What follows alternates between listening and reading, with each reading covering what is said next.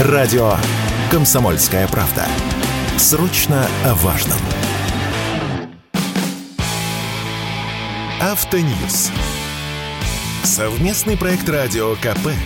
Издательского дома «За рулем». Начало года оказалось довольно бурным для автомобилистов. Одна за одной пошли инициативы, которые прямо влияют на нашу жизнь. И позитивные, и негативные. Например, судебные органы вдруг обратили свое внимание на рамки перевертыши, которые позволяют сокрыть номерной знак автомобиля и уйти нарушителям от камер фото-видеофиксации. С вами Максим Кадаков, главный редактор журнала «За рулем». Дорогомиловский суд Москвы удовлетворил прокурорский иск и запретил продажу через интернет, в том числе на платформе AliExpress, устройств, которые позволяют сокрыть номер машины от камер видеонаблюдения, ну тех самых рамок перевертышей. Означает ли это, что такие рамки вовсе исчезнут из продажи? Конечно же, нет. Дело в том, что подобные рамки у нас продают давно и весьма успешно. Бывают они двух типов. Откидушки – это когда номер откидывают в горизонтальное положение, и он становится невидимым для камер. И, собственно, рамки рамки-перевертыши, которые позволяют подменить настоящий номер на подложный. Продают такие устройства якобы для использования в специальных мероприятиях. Ну, понятно каких. Это езда по выделенкам, превышение скорости и так далее. Рамки можно купить в любом городе, окупаются они за день-два, потому что самые простые стоят около 5000 рублей, а продвинутые с дистанционным управлением, с контролем положения рамки могут стоить и 20 тысяч, и 30 тысяч рублей, но все равно выгодно, если постоянно нарушать.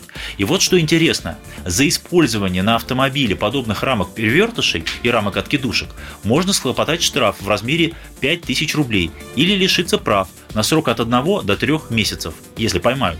А вот за изготовление, за продажу и за процедуру установки таких рамок никакой ответственности нет. Ни для магазинов, ни для рекламных площадок, ни для СТО. Делай, что хочешь. Странно, правда? И получается в итоге, что одних водителей штрафуют за превышение на 20 км в час и за неверное понимание идиотской разметки, которые теперь у нас повсеместно, а другим водителям не страшны никакие запреты, катаются как хотят. А ведь перед законом все должны быть равны.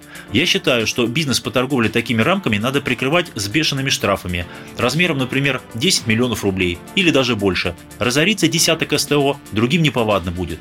А вот автомобили с такими рамками нужно конфисковывать на месте и продавать с молотка, вне зависимости от того, кому они принадлежат. Собственно, владельцу или брату, свату, компании, многодетной семье, государству и так так далее. А уж потом владелец пусть выставляет регрессный иск нарушителю, если без разбора доверяет свой транспорт кому попало.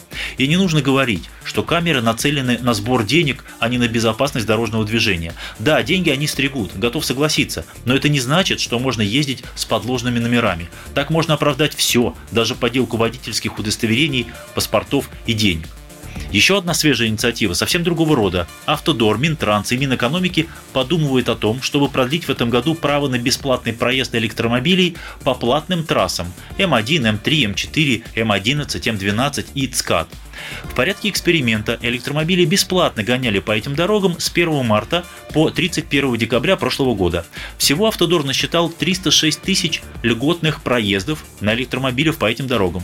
Льготы предоставлялись только физическим лицам, то есть на машины, которые оформлены на физиков, только на чистые электромобили, а не на гибриды, и только при наличии транспондера. И знаете что? Львиная доля этих поездок пришлась на московский регион по трассе М11 и обход вокруг города Одинцово.